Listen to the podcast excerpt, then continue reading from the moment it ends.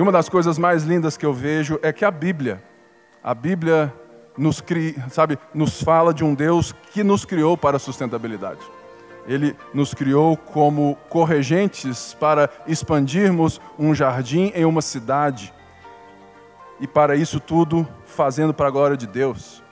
Mas a gente quis erguer a cidade do nosso jeito, não é verdade? A gente quis Babel, a gente quis a Babilônia. E a gente vive nela, de certa forma, nesse mundo cinza, porque a gente pensa muito mais no nosso prazer do que naquilo que seria o bem do outro. E é sobre um pouco disso que nós estamos vendo na nossa série Resgatando a Reforma. Nós vimos no culto online as cinco solas da reforma protestante, que são essa referência, esse esteio, esses pilares que nós entendemos que sempre nos direcionam ao fundamento, à base, aquilo que não pode ser removido das Escrituras e da fé.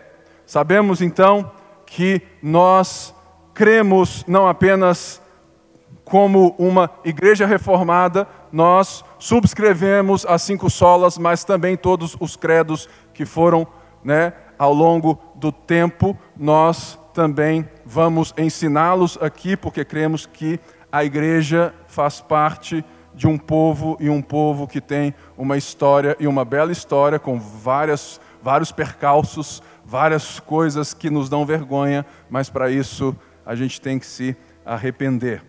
E nesses últimos cultos eu tenho vindo aqui e trabalhado a relação da reforma protestante, coisas que também a reforma traz esse resgate com aquilo que eu li e concordo de um livro chamado Geração Perdida.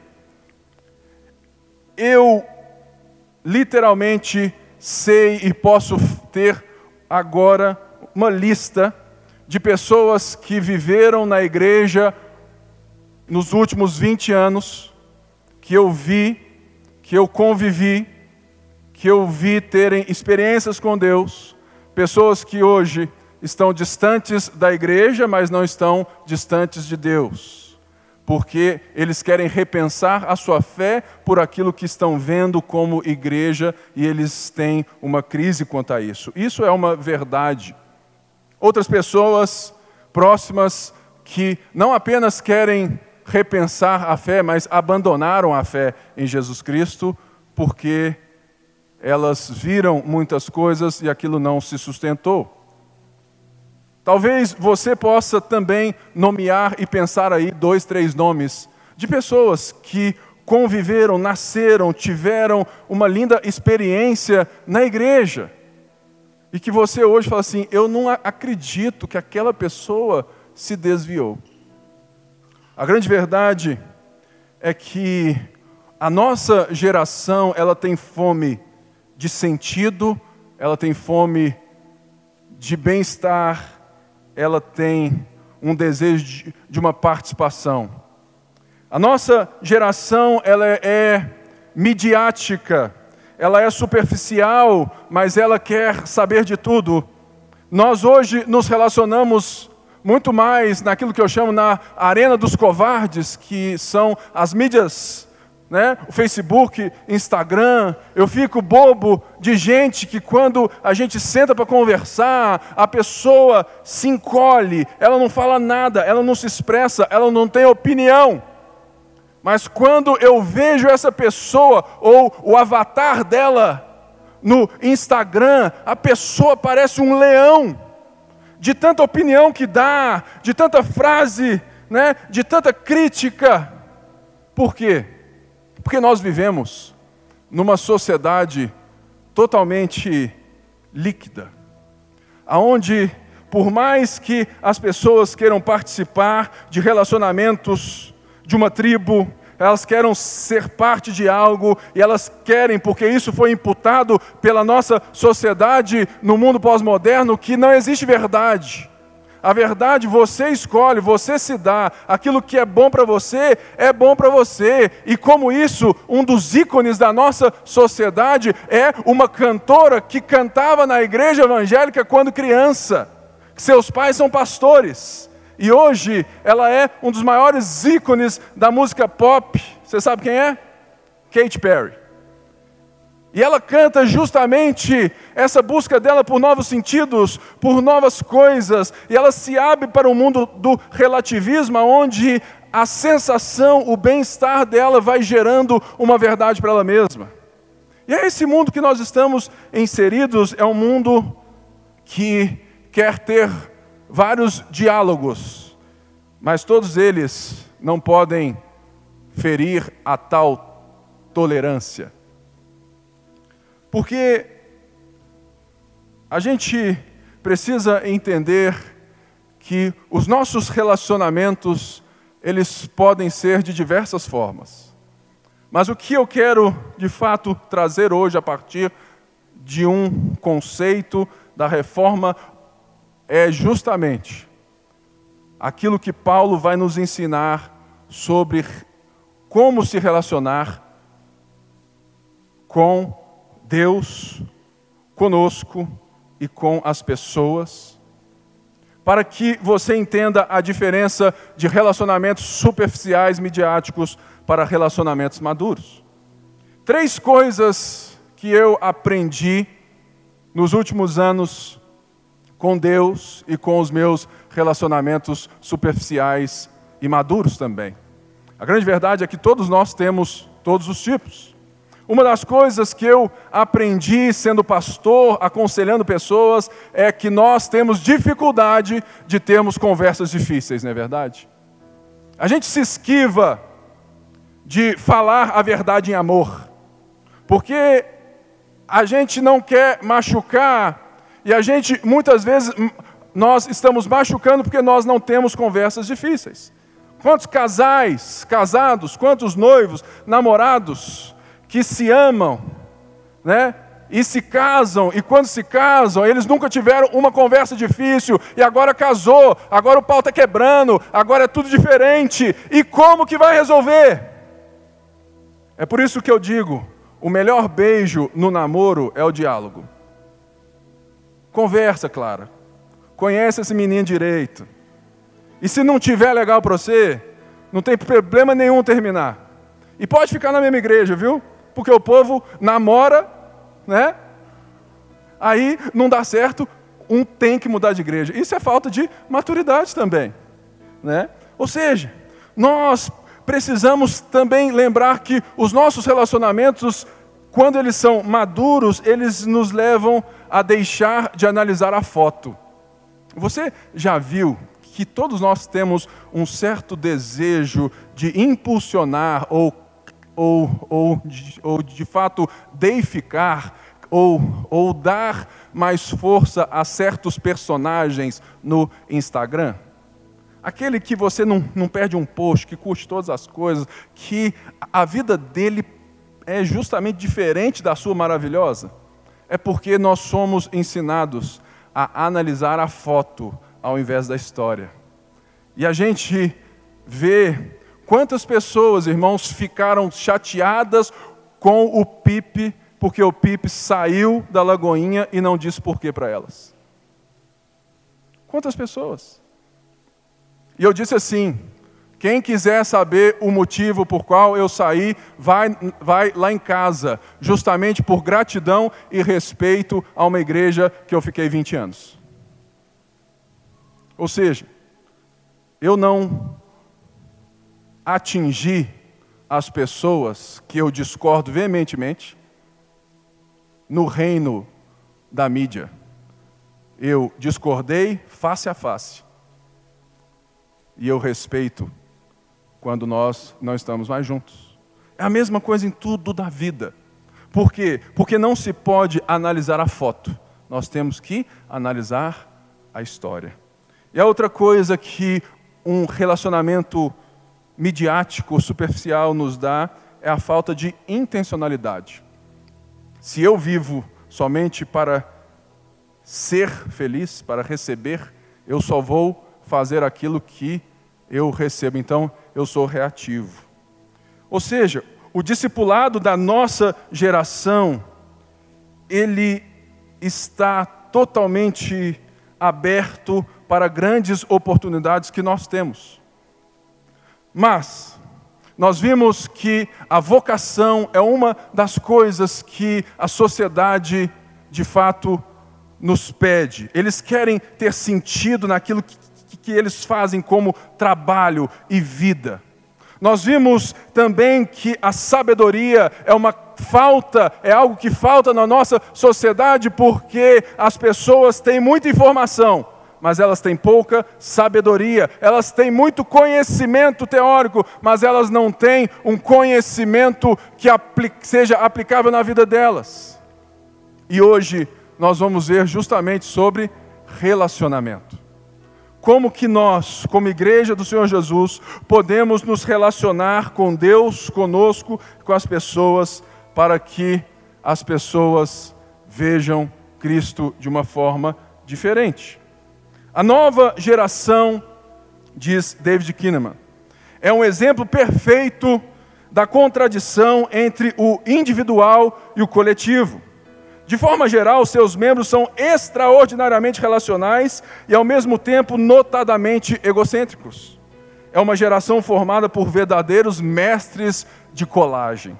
É aqueles que vão se dando retalhos, capazes de, de mesclar um variado conjunto de relacionamentos, ideais e ambições. Por isso, muitos, muitos quando chegam à igreja, eles precisam daquilo que a igreja nasceu para fazer: discipulado. E nós temos então a maior oportunidade de discipular as pessoas uns aos outros por meio do relacionamento, da vocação e da sabedoria. A reforma apontou algo tão lindo para nós, que é o sacerdócio de todos os crentes. A pergunta é: o que é sacerdócio de todos os crentes? Muitas pessoas entendem isso de uma forma muito individualista, achando que a reforma protestante, ela jogou a interpretação bíblica para cada um e cada um faz o que bem entende disso. E ponto final. Nada a ver. Uma das coisas que eu quero ressaltar é que os reformadores enfatizaram o sacerdócio de todos os crentes não como indivíduos isolados, mas unidos membros batizados de um corpo local ungido com o Espírito Santo. Significa o oposto de aplicar a Bíblia da forma como você entende, só porque agora ela está nas suas mãos, graças à prensa e tudo aquilo que foi tecnologicamente nos dando.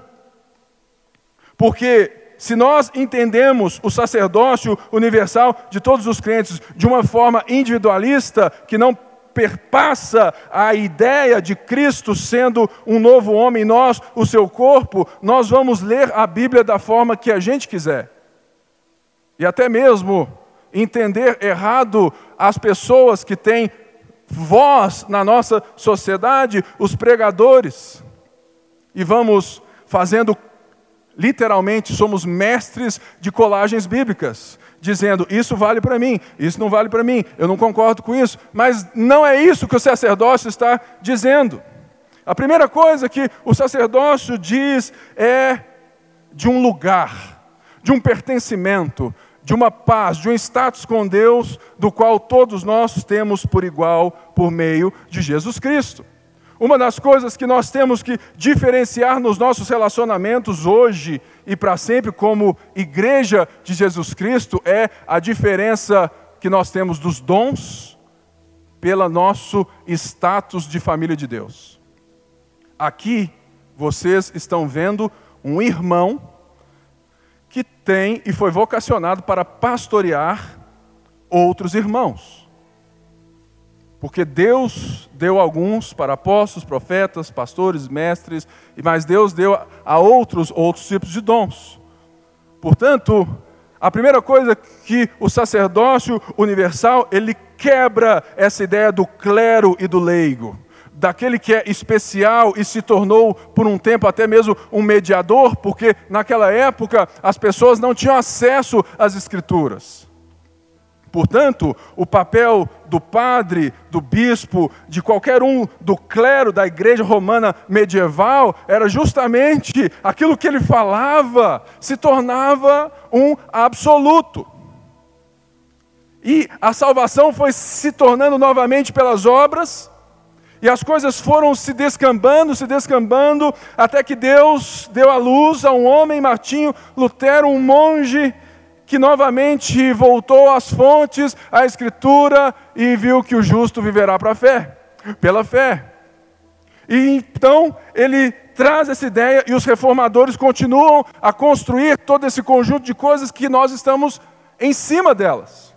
Por quê? O sacerdócio de todos os crentes diz respeito à liberdade e à responsabilidade que todo cristão tem de ministrar o evangelho em palavra e ação ao seu próximo.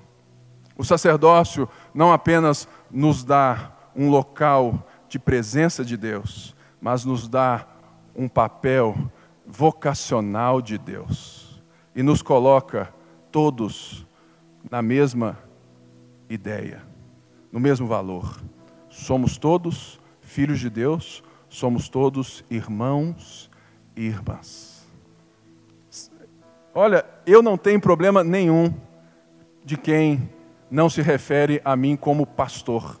Sabe por quê? Porque Ser pastor não é meu título e nem meu nome. Eu morro de raiva quem tem PR no Instagram. Morro de raiva. Por quê? O meu nome não é Pastor Luiz Felipe. É Luiz Felipe. Então, no Instagram é o meu perfil. Eu me chamo Luiz Felipe e não Pastor Luiz Felipe. Nada contra, mas eu acho né, uma falta de senso bíblico. Portanto, muitas vezes eu já vi as pessoas que chegam e falam assim: Oi, Pipe, ou, ou José. Aí o cara assim: José não, Pastor José. Irmãos, meu nome é Luiz Felipe e, você tem todo o prazer de me chamar de Pipe, não é Pipi não. Se chamar de Pipi fica pior. Aí, aí vai ter briga. Mas não precisa me chamar de pastor, porque pastor não é meu título, pastor é o meu dom. E a pergunta no nosso relacionamento que eu faço é: qual é o seu dom? Para que eu também receba dele. Porque a ideia é de que nós somos sacerdotes uns dos outros. Nós somos um corpo, um reino de sacerdotes, nação santa, segunda, ou seja, é aquilo que eu disse nos outros cultos, que Pedro diz que nós somos né, esse reino de sacerdotes, esse sacerdócio real. O Evangelho, então, não é simplesmente Deus tem um plano maravilhoso na sua vida. Não, não é apenas isso. Mas sim, Deus tem um plano maravilhoso para toda a criação e já começou a pô-lo em prática em Cristo e em nós por meio da sua igreja, como sua igreja. Por isso, o evangelho que nos trata como indivíduos na salvação, mas não nos joga no corpo de Cristo, ele é apenas autoajuda de quem quer melhorar. Mas o evangelho que diz que Deus tem um plano maravilhoso para nós, dentro do seu plano completo, como corpo, para a redenção de toda a terra, do qual Apocalipse diz que a nova Jerusalém desce e haverá novos céus e nova terra. Aí sim, você entendeu o que o Evangelho restaura. Ele não restaura apenas a sua vida com Deus, ele restaura a sua vida uns com os outros. Por isso, é importante que a gente pense o sacerdócio de todos os crentes nessa questão de relacionamento. E existe um texto de Paulo em Romanos 12 que vai nos dar essas três coisas que primeiro, Romanos 12 de 1 a 2 nos ensina algo sobre o relacionamento que nós devemos ter com Deus. Diz assim: Portanto, irmãos, rogo-lhes pelas misericórdias de Deus, que se ofereçam em sacrifício vivo, santo e agradável a Deus. Este é o culto racional de vocês. Não se amoldem ao padrão deste mundo, mas transformem-se pela renovação da sua mente, para que sejam capazes de experimentar e comprovar a boa, agradável e perfeita vontade de Deus. Eu gosto de John Stott, um cara que, que, que de fato você não pode passar dessa vida sem ler. Quando ele diz que não existe maior motivação na vida para vivermos a santidade de Deus do que contemplar as suas misericórdias. E olha o que Paulo está dizendo: portanto, por tudo aquilo que que lhe disse até então, daquilo que Deus fez por nós, do seu povo, nessa carta tão cheia de coisas, ele está dizendo, irmãos, eu rogo, eu oro, eu, eu, eu, eu, eu, eu imploro pelas misericórdias de Deus. Sabe por quê, irmãos? Porque quando nós somos de Cristo, a primeira coisa que nós nos lembramos é que as misericórdias se renovam a cada manhã, não que elas precisam se renovar, a gente que precisa se lembrar delas. É por isso que a gente canta, né? A cada manhã as misericórdias se renovam. É porque todo dia, quando você e eu abrimos o olho, você tem que lembrar que a forma de você se relacionar com Deus e com toda a vida é a partir da misericórdia, é a partir da graça, é a partir do perdão, porque aí você vai baixar a sua bolinha ou vai aumentar a sua bolinha, porque o nosso problema não é só de autoestima exacerbada, mas é de muitos aqui de baixa autoestima. Por isso, quando Stott diz que quando eu entendo as misericórdias de Deus, não tem porquê, e eu, e eu não tenho porquê não querer me oferecer como um sacrifício vivo, santo, agradável. E uma das coisas que nós temos que entender nesse texto, que, que para mim é uma chave muito grande, é a renovação da mente. A renovação da mente quer dizer que o texto usa duas palavras para explicar o que seria o se renovar ou não se renovar. Ele usa não se amoldem. Não se amoldem, essa palavra é a palavra esquema, ou seja, não entra no esquema do mundo. Não vos conformeis, uma, ou seja, é uma palavra de uma referência de uma forma, né, que é mutável. Ou seja, o mundo, ele nos diz que você pode ser um camaleão. Essa palavra é a palavra que mais se enquadra aos políticos, aos, aos velhos, aqueles que gostam de viver fazendo a tal política de uma forma aqui muito ruim e não de algo bom, mas sabe, sabe, é, fala assim, esse cara é muito político que ele muda de cor, ele muda de cara, ele muda de tom, ele muda de teologia, segundo o seu ambiente. E eu gosto muito quando o Barclay diz que nós não devemos ser como o camaleão, que assume as cores daquilo que o cerca. É isso que Paulo está dizendo: olha, não vos conformeis não sejam tão maleáveis a ponto desse poder, desse pensamento, dessa cosmovisão exterior afetar tanto vocês, porque vocês, pelas misericórdias de Deus, vocês se oferecem, vocês não reagem, vocês estão agindo segundo a, a, a sabe, aquilo que vocês receberam. Então, ele vem e fala assim: transformai-vos pela renovação.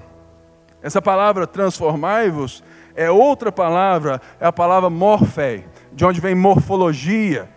Ou seja, é uma alusão a uma forma imutável, a algo que acontece no nosso interior, de dentro para fora, do Espírito Santo, que vai nos conformando à imagem do Filho. Por isso, a gente necessita entender essa frase aí de Warren Wisby, que diz assim: se o mundo controla a nossa maneira de pensar, somos conformados. Mas se Deus controla a nossa maneira de pensar, somos transformados.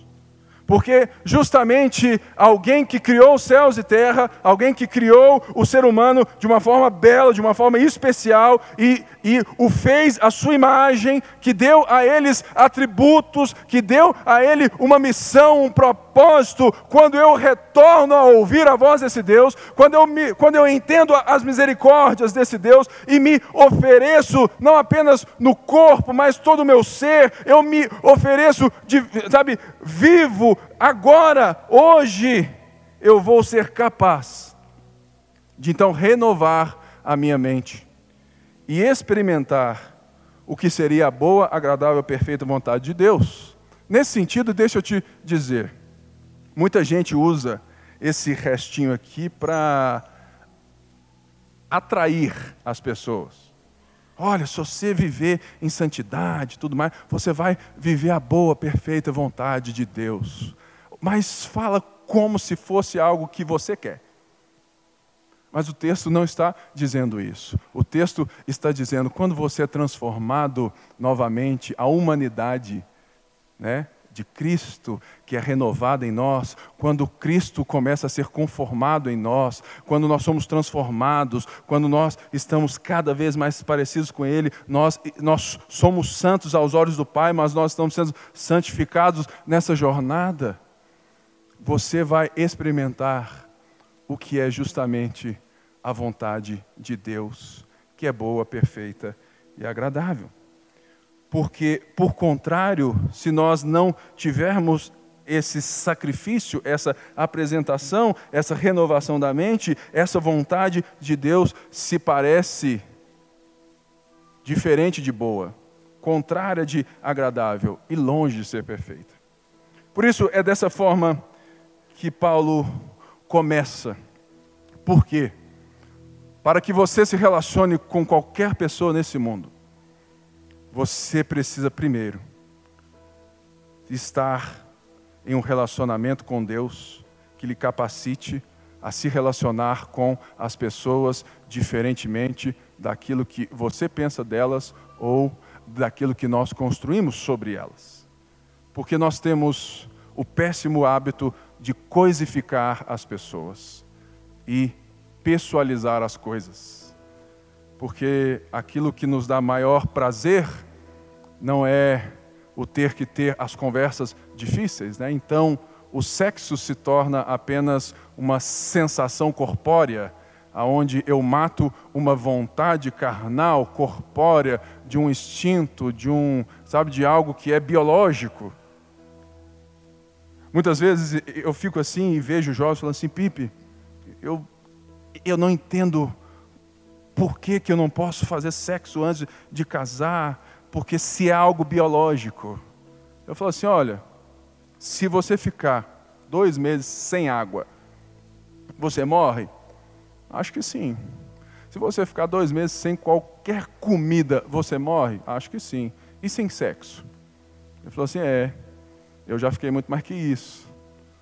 Ou seja, quando nós temos a mentalidade, a transformação, um relacionamento em paz com Deus, nesse sentido que Paulo nos chama, a gente sabe domar as coisas. A gente sabe enxergar as coisas além de um sentido que é sim corpóreo, é sim biológico, mas não é algo que eu precise como necessidade básica. Mas isso em outra hora eu falo melhor que sexo não é necessidade básica. Aos casados, deva ser. Porque ficar aí né, um mês, dois meses, três meses, quatro meses, um ano, você precisa de conversar com seu pastor. Vamos então ao texto que diz assim agora sobre o nosso relacionamento com nós mesmos. Pois pela graça que me foi dada, digo a todos vocês, Ninguém tenha de si mesmo um conceito mais elevado do que deve ter. Mas, pelo contrário, tenha um conceito equilibrado de acordo com a medida de fé que Deus lhe concedeu. Assim como cada um de nós tem um corpo com muitos membros, e esses membros não exercem todos a mesma função, assim também em Cristo nós, que somos muitos, formamos um corpo e cada membro está ligado a todos os outros. Temos diferentes dons de acordo com a graça que nos foi dada. Se alguém tem o dom de profetizar, use-o na proporção da sua fé. Se o seu dom é servir, sirva. Se o seu dom é ensinar, ensine. Se é dar ânimo, que assim o faça. Se é contribuir, que contribua generosamente. Se é exercer liderança, que a exerça com zelo. Se é mostrar misericórdia, que o faça com alegria. Aqui Paulo diz algo que é crucial nas nossas vidas. O cristão precisa ter uma avaliação honesta de si mesmo. Nesse sentido, eu quero apontar dois perigos que o texto me lembra. E esses dois têm a mesma raiz, que é o orgulho. O primeiro é o complexo de superioridade. Ou seja, os dons espirituais, os talentos naturais, eles são usados para você se afirmar e reafirmar sobre as pessoas. E você, pelos dons que você tem, por tudo aquilo que você às vezes recebeu, né, de pai e mãe, da sua condição talvez social, e até mesmo muitos, infelizmente, pela sua condição, da cor da pele, vimos que isso, infelizmente, ainda é muito comum, porque é um pecado estrutural da nossa sociedade. Nós passamos a enxergar as pessoas de cima para baixo.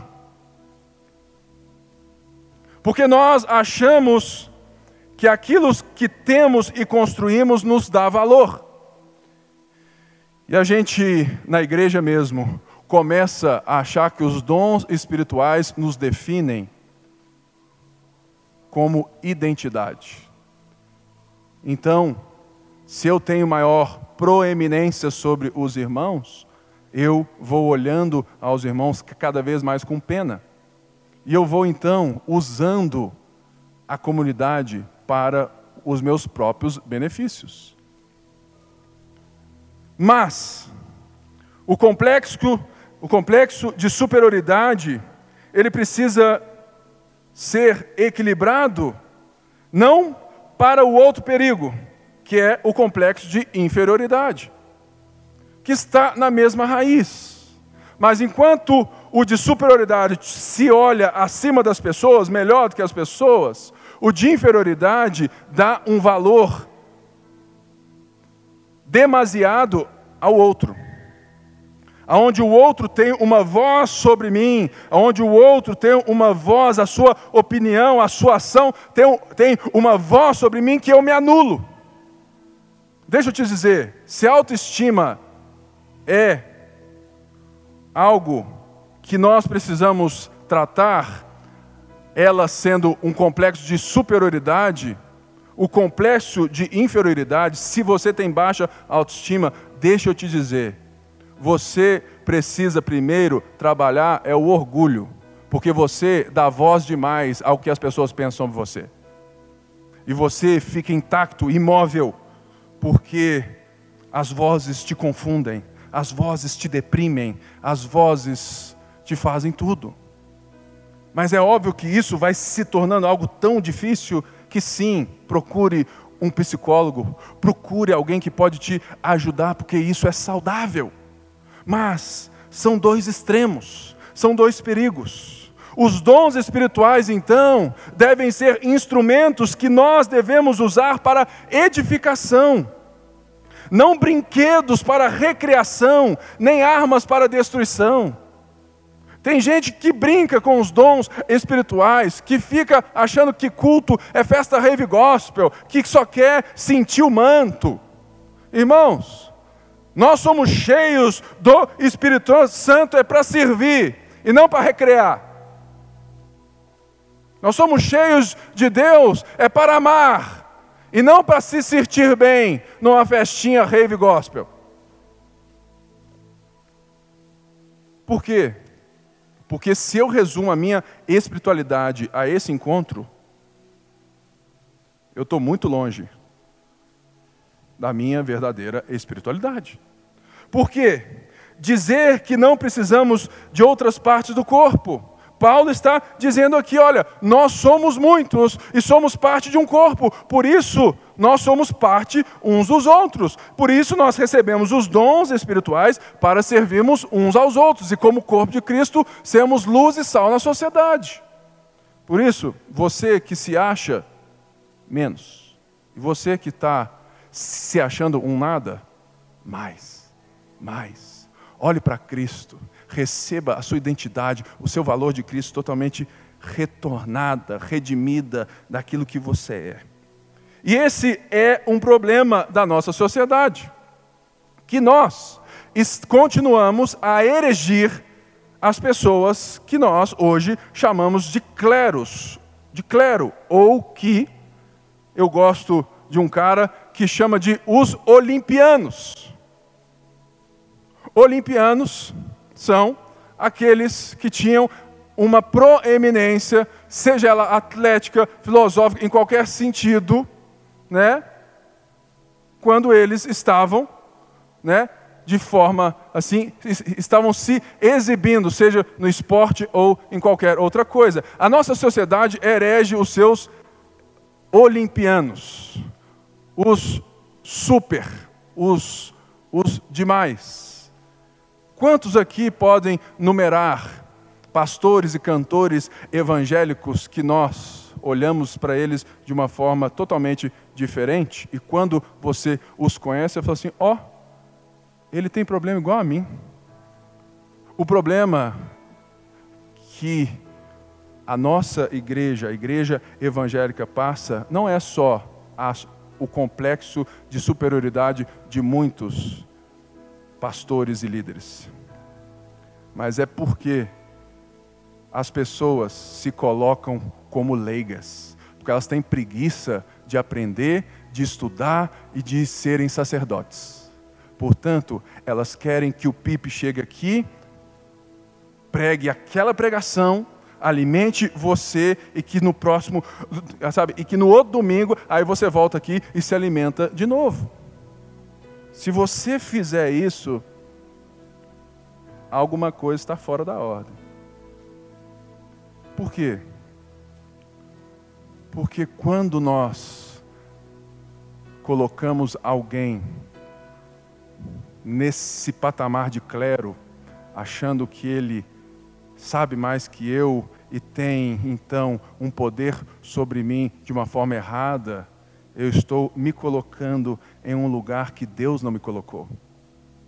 Por isso, antes de nós falarmos de relacionamento com as pessoas, Paulo trata do nosso relacionamento com Deus, em Romanos 12. Ele trata do nosso relacionamento conosco. Por quê? Porque nós somos imagem de Deus. E ser imagem de Deus quer dizer que nós somos as únicas criaturas deste mundo capazes de autorreflexão, capazes de sentar e pensar e fazer uma análise sobre si mesmo e capazes de ajudar um ao outro a fazer essa tal autoanálise. Por isso, é importante sim, para os nossos relacionamentos, que você seja alguém saudável. Que você seja uma pessoa, um homem saudável, uma mulher saudável. Que você seja bem resolvido com você mesmo. É importante.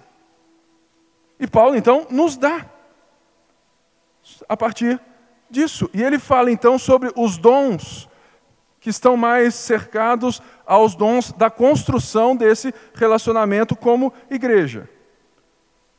E por isso eu gosto dessa frase do N.T. Que diz assim: exercer os dons nunca é uma questão de deixar a inspiração tomar conta. Não é assim, ah, não, deixa que flui. Não. Não é algo que me toma, um transe, e você vai. Não. Requer empenho pessoal e trabalho árduo. O serviço cristão não tem nada a ver com hobby, embora as pessoas, algumas vezes, se comportem como se fosse um. Ou seja, uma, eu enxergo o meu trabalho para Deus, aquilo que eu faço na igreja. E eu enxergo aquilo que eu faço na igreja como um hobby. Se dá, dá. Se não dá, não dá. Ah, hoje não deu para ir no culto. Irmãos, não quero ser chato, mas eu sou o pastor e eu quero ensinar vocês. Mais uma vez, lembrando algo que eu sempre disse: se tivesse lá fora a placa Cinemark, seis e meia, estava todo mundo aqui. Mas isso aqui não é tão importante para você.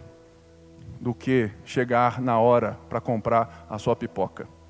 E deixa eu te dizer, isso é um problema sim.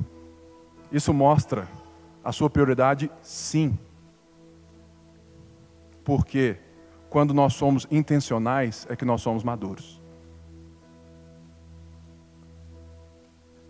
Por isso, quando a gente considera as coisas de Deus um hobby, o nosso serviço um hobby, e quando a gente até passa a considerar a nossa profissão sem valor, a gente vai entrar nessa áurea, né, do deixa levar. E eu gosto demais dessa frase do Anti-Wright, que servir uns aos outros requer empenho, requer trabalho, requer suor, porque requer intencionalidade, requer sacrifício. Portanto, nós temos que repensar a maneira como nós nos relacionamos com Deus. Gente que passa meses, dias sem ler um versículo da Bíblia. Por quê? Porque não é importante para você. E você reclama que o irmão da igreja não te ama, sendo que você nem se prepara para amá-lo da maneira correta. Por quê? Porque nós somos muitos, muito amoldados ao pensamento desse mundo. Nós amamos em reação, em sentimento. E nós fazemos o que dá na telha, e se não está afim, não estou afim, pronto, acabou. Porque existe esse Deus interior que nasceu lá no Éden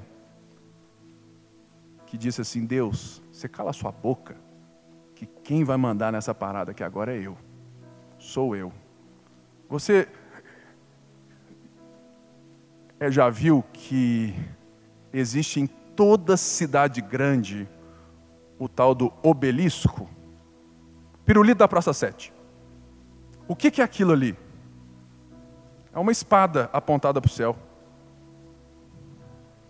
É justamente o ser humano da Babilônia, babilônicos, caídos, belo-horizontinos, dizendo: Deus, não desce não, senão eu te furo, porque aqui quem manda é nós.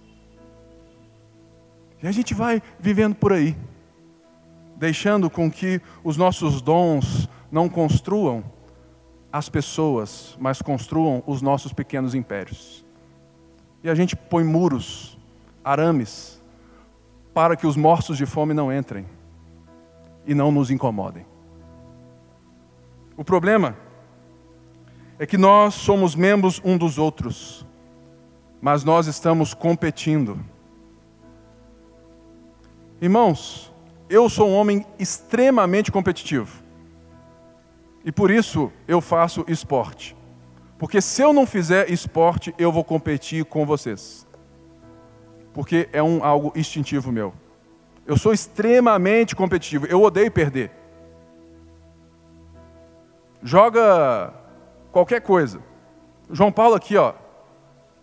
Eu dou um couro nele no FIFA, mas quando eu perco dele no FIFA, eu fico bravo. E ele tira foto, posta, manda mensagem, porque ele sabe que ele me incomoda. Mas ele é meu pato, tá, gente?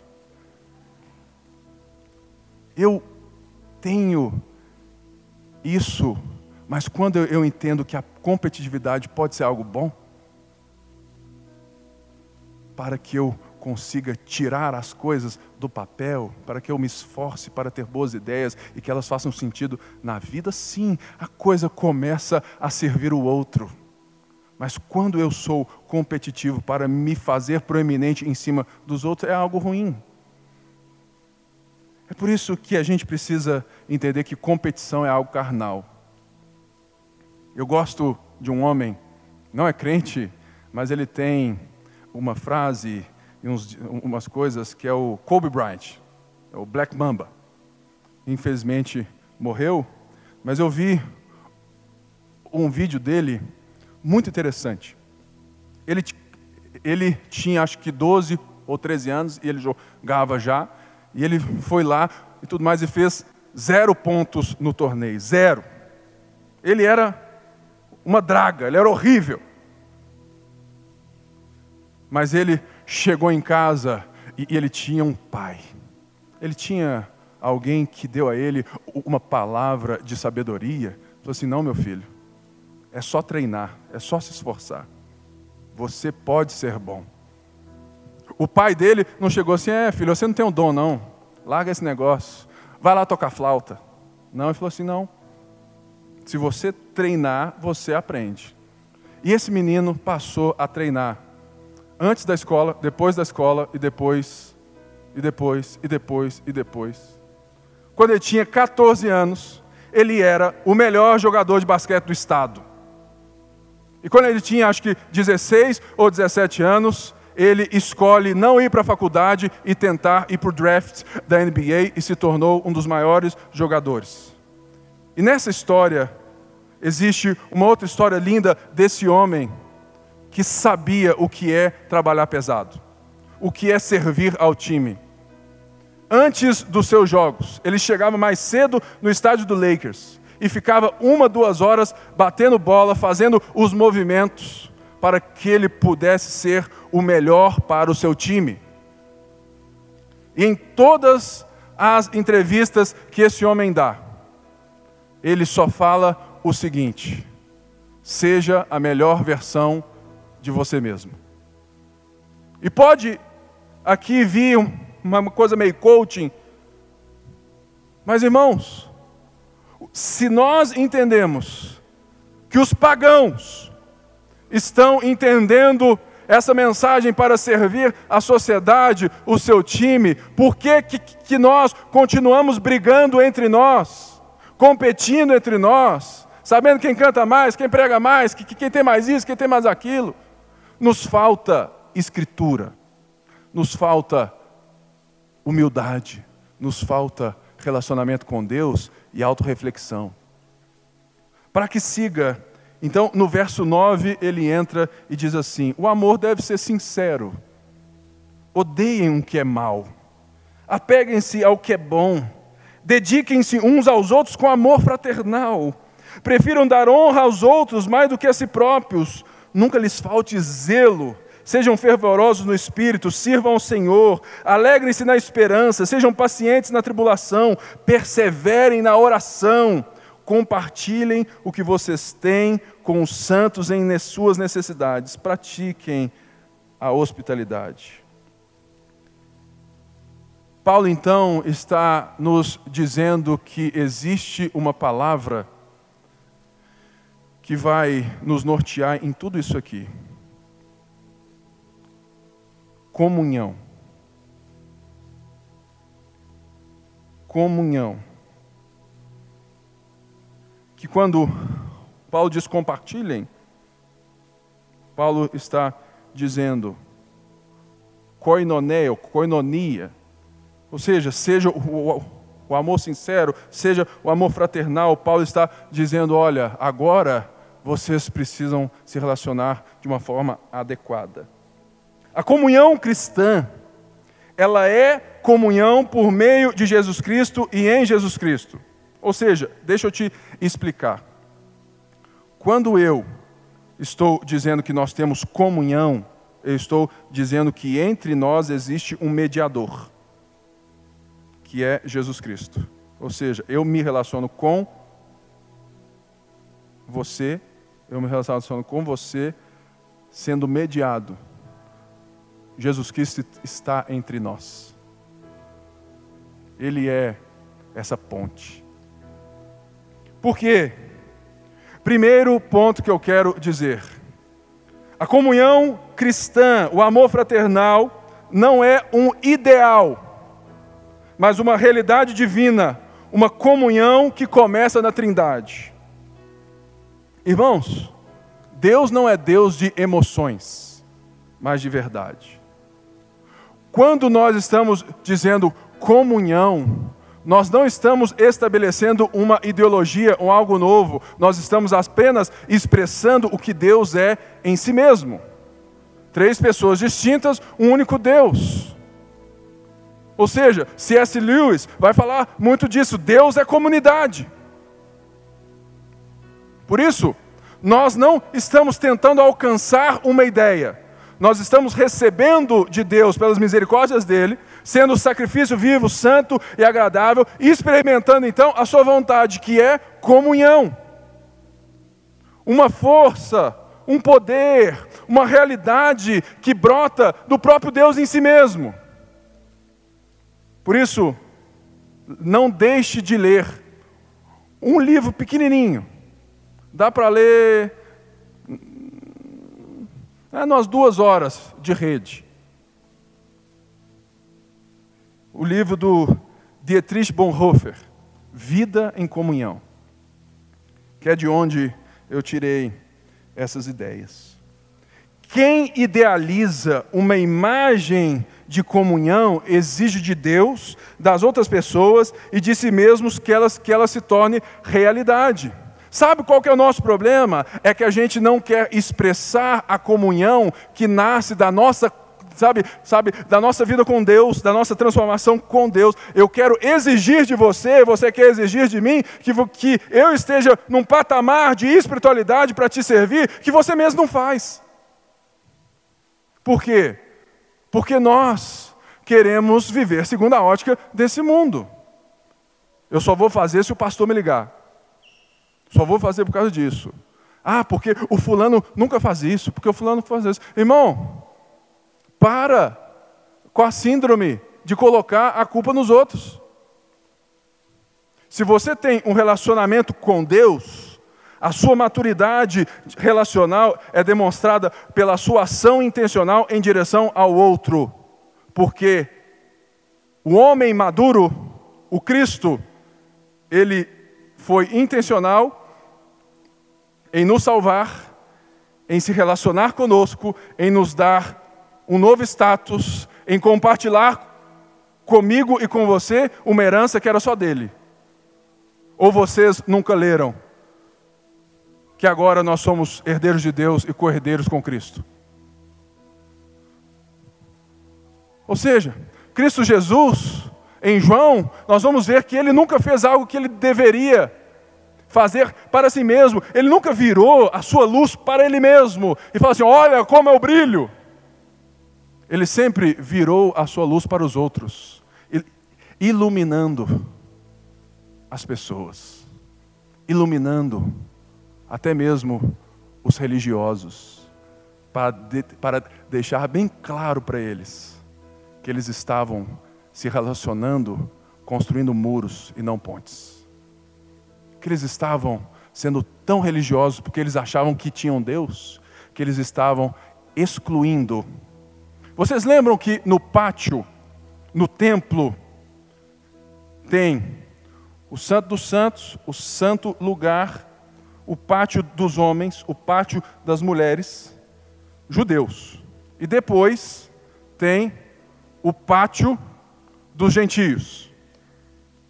Sabe aquela passagem, eu acho que está em Lucas 11, que Jesus chega chutando tudo? Sabe dessa? Ele chuta tudo ali, por quê? Porque aquelas pessoas, os religiosos, estavam oferecendo num valor exacerbado para os irmãos judeus que não tinham como trazer os seus sacrifícios porque moravam longe, então eles vendiam, tinham um certo escambo ali, mas eles faziam aquilo no pátio dos gentios, ou seja, eles desconsideravam totalmente quem não era judeu e falavam assim: não, isso é lixo, isso é escória. Então, vamos resolver os sacrifícios dos judeus bonzões, aonde eles deveriam adorar. É por isso que Jesus fala: Vocês não sabiam que a minha casa será chamada casa de oração para todas as nações? Porque ele está remetendo a quem? A Abraão. De ti serão benditas todas as nações da terra. E Jesus então vem abrir, vem descortinar. E quando ele morre na cruz e diz: Está consumado, houve trevas ao meio-dia, houve um monte de coisa, e uma das coisas que aconteceram foi o que? O véu do tempo rasgou de cima a baixo. Por isso, a gente tem esse problema. A gente é muito idealista e a gente é pouco intencional. Faça o pouco que você tem, faça alguma coisa para servir alguém. E não fica né, elocubrando na sua casa o que pode ser verdade ou não. Porque um relacionamento, deixa eu te, te, te aqui, se você tem dúvida sobre algo de alguém, por que sofrer dois dias, três dias, pensando, ah, será que ele pensa isso? Cara, marca um suco e pergunta.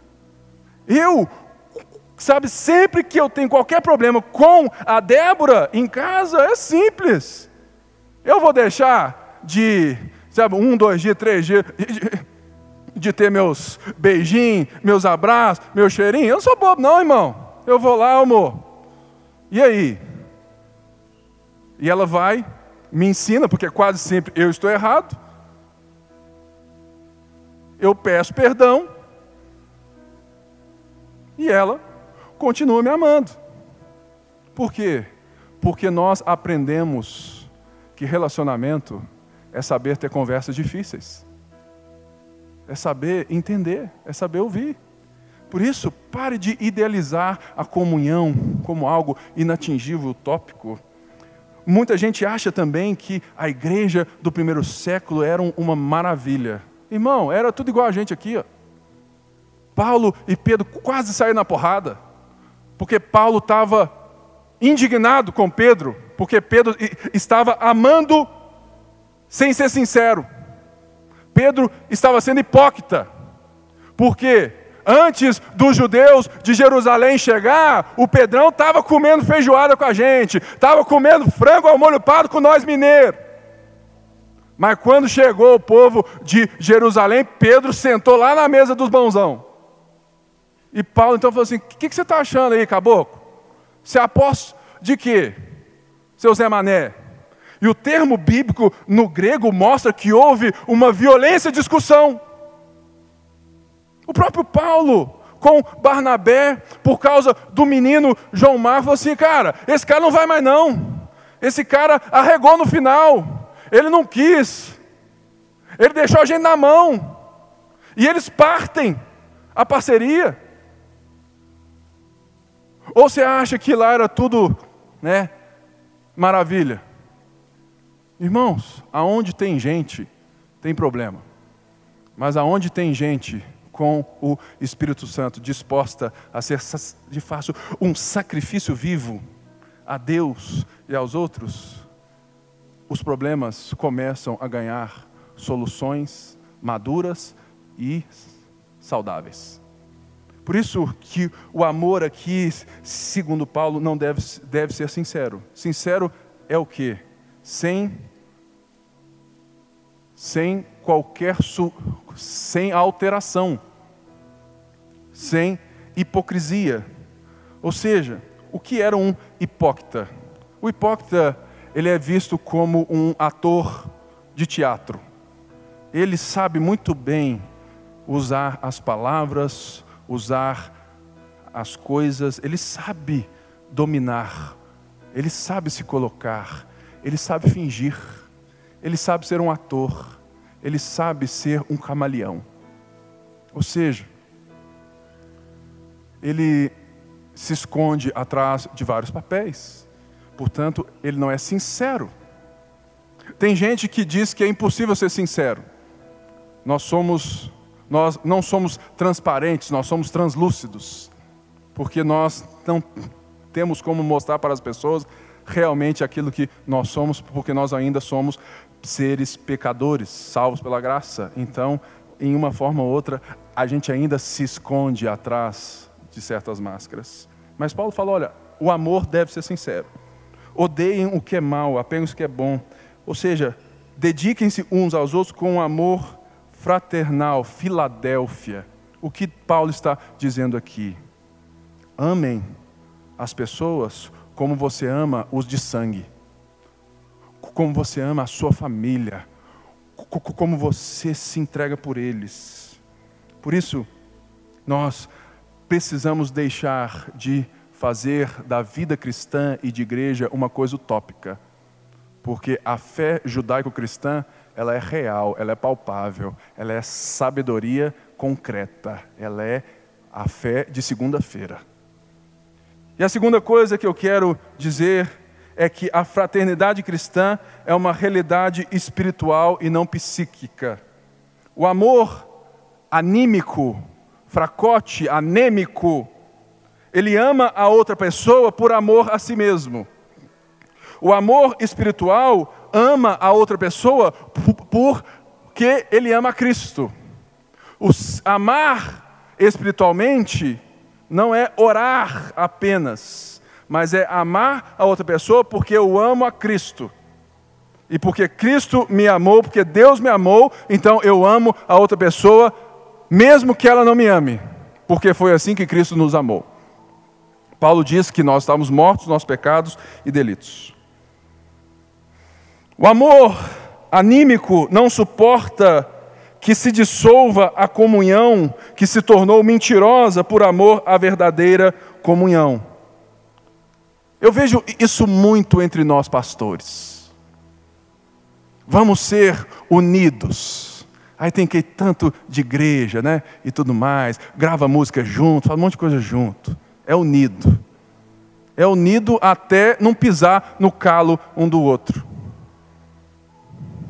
É unido porque ninguém presta conta para ninguém.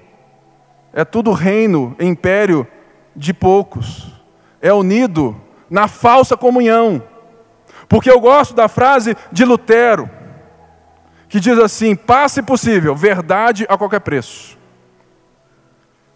E uma das coisas que eu e você temos que entender sobre essa tal unidade é que não existe não existe unidade se não for no Evangelho, porque é impossível amar um ao outro verdadeiramente se nós não formos mediados pelo poder de Jesus Cristo. Portanto, ficar escondendo o erro um do outro, da igreja, do pastor, de, de outro, ficar achando que é lindo isso, deixa eu te dizer, isso não é unidade coisa nenhuma. Unidade pela unidade é fogo de palha mas a unidade pelo Evangelho nos leva a ter conversas difíceis, como Paulo teve com Pedro. Porque Paulo amava Pedro, porque Paulo amava Cristo. E ele não teve assim, ah, não, não vou confrontar o apóstolo. Coisa nenhuma. Ele confrontou em amor, porque Paulo amava Pedro, porque Paulo amava Cristo. Por isso, o amor anímico cria a sua própria imagem em respeito, a respeito do outro, do que ele é e do que ele deveria ser. Ele toma em suas mãos a vida do outro. O amor espiritual, diferentemente, reconhece a verdadeira imagem do outro a partir de Cristo. A imagem que Jesus Cristo cunhou e ainda cunha. Ou seja, o amor anímico, o amor carnal, ele pega você, a pessoa pega você e cria a sua própria imagem que você tem que se tornar para ela. O amor espiritual, ele faz de tudo para que você seja a imagem de Deus cunhada em Jesus Cristo. Por isso que é difícil ser igreja, irmão. Se você acha que, que a, a, a ponte vai ser uma igreja mais top, você está enganado. A gente vai ter muito problema aqui dentro. O que vai nos responder é como que a gente vai responder e, e resolver isso. Essa pode ser a nossa diferença. Se nós perseverarmos em oração. Paulo sabia muito bem que ele podia alcançar irmãos que estavam longe dele, dobrando os seus joelhos. Por isso eu quero fechar com três princípios, então, para relacionamentos nessa cultura de comunhão. Primeira coisa, ouvir. Ouvir. Tem um é, algo que eu faço às vezes em casa e que eu peço para muitas pessoas fazerem, que é o balanço matrimonial, que é justamente o exercício de ouvir o outro sem revidar. Ou seja, de tempos em tempos, eu, Débora, a gente senta, uma jantinha e tal, um, um suco, sei lá, e fala assim, e eu, eu chego e falo assim, amor, eu amo isso, isso, isso, isso, isso em você. Olha, eu adoro quando, quando, quando acontece isso, quando você me toca desse jeito, quando você faz isso, quando você fala isso, quando você se veste assim. Eu gosto que você faz isso e aquilo. Aí ela fala, amor, eu te amo por causa disso, disso, disso, disso, disso. Aí você fala assim, nossa, que legal, hein? Calma, não acabou. Mas, depois, eu chego assim para ela e falo assim, amor, eu acho que você precisa melhorar nisso, nisso, nisso, eu não gosto disso, eu não gosto disso, isso aqui me irrita, isso faz isso, faz isso. E sabe qual que é o exercício? O outro não pode responder nada enquanto você não terminar de falar. Deve ficar assim, né? Ou seja, pega um papelzinho e anota, porque vai ter a, réplica, né? Mas vai ter a tréplica também. Aí depois ela fala. Aí ela fica 20 minutos, né? Porque é, eu falo 5, ela fala 20, porque a lista é muito maior. Aí eu fico ouvindo e falo assim: nó, nó, nó, nu, ni. E eu, aí depois, eu, ao ouvir a minha lista e ela dela, eu vou dizer para ela uma, duas, três coisas que eu vou tentar melhorar no próximo mês. E ela vai escolher, se tiver mais de três, né, é, as coisas que ela vai melhorar. Eu já vi muito casal acabar em problema e ter que me ligar. Pastor, você falou para eu fazer isso, pelo amor de Deus. Mas eu já vi muitas coisas até, em, sabe, em casa. O exercício de ouvir te capacita a falar de uma maneira branda, correta e eficaz. Treine ouvir as pessoas antes de falar. Vai dar bem melhor. A outra coisa que eu creio e vejo no texto de Paulo e aquilo que, que nós estamos tendo aqui na série é que três ações indispensáveis nesse relacionamento é o servir. Ninguém se sente de fato amado se você não fala nada, se você não faz nada, se você não se move para nada. Então, nós temos que servir uns aos outros, nos sacrificar uns pelos outros, enxergar os outros, ouvir os outros, então servir os outros. Nós temos que suportar uns aos outros. Irmãos, o problema do afastamento das pessoas da igreja é, em essência, um problema de desenvolvimento de fé. E só existe discipulado, só existe crescimento, só existe relacionamento se maturando se a gente se atentar a essas três ações que eu disse: ouvir, servir e suportar. Porque discipulado não é algo que nós temos na igreja, é a única coisa que a igreja faz. Mas não é somente aquilo que o pastor faz, é aquilo que todo cristão foi chamado para fazer. Porque Cristo, quando ressurreto, ele disse assim: Toda autoridade me foi dada no céu e na terra. Portanto, vão, indo, façam discípulos de todas as nações, ensinando-as a obedecer tudo aquilo que eu lhes ensinei, e eu estarei com vocês, batiza é, tudo mais, e eu estarei com vocês até a consumação dos séculos. Quer dizer então que isso é uma responsabilidade de todos nós. Se você é discípulo de Jesus, você tem que ouvir alguém, servir alguém e suportar alguém. Porque você tem que entender que a nossa geração, o nosso mundo, o problema de hoje, que as pessoas estão deixando as igrejas, é porque tem muita gente aqui querendo o bem-estar espiritual e pouca gente querendo discipular pessoas. É por isso que eu não tenho ideia de, de como vai ser o culto de jovens aqui, porque nós temos que misturar as nossas gerações. Homens mais velhos, mulheres mais velhas, maduras na fé, têm que servir as mais novas, têm que discipular as mais novas. As mais novas têm que discipular as mais novas. Os jovens têm que servir aos mais novos. Os mais novos têm que servir às crianças. Nós temos que ser essa igreja intergeracional, senão vai haver esse distanciamento. Por isso, a última frase do Bonhoeffer: toda comunhão cristã deve saber que não apenas os fracos necessitam dos fortes, mas que os fortes necessitam dos fracos. Porque é quando eu sirvo, eu escuto a fraqueza de alguém, é ali também que eu começo a receber, a ser abençoado e a ter condição da minha própria fraqueza. Quem é forte se relaciona com os fracos, porque sabe que no auxílio aos fracos, que no auxílio ao fraco na, ali da fé, aqueles que são nécios, ele sabe que ele tem muito o que aprender até mesmo sobre si mesmo. Certa vez, a gente. Aqui mesmo na ponte, foi instituído que qualquer pessoa que queira ser membro da ponte tem que fazer o curso Fundamentos. Você pode ser pastor, você pode ser profeta, você pode ser apóstolo, você pode ser o que você quiser. Se você não fizer, você não vai ser membro. Por quê?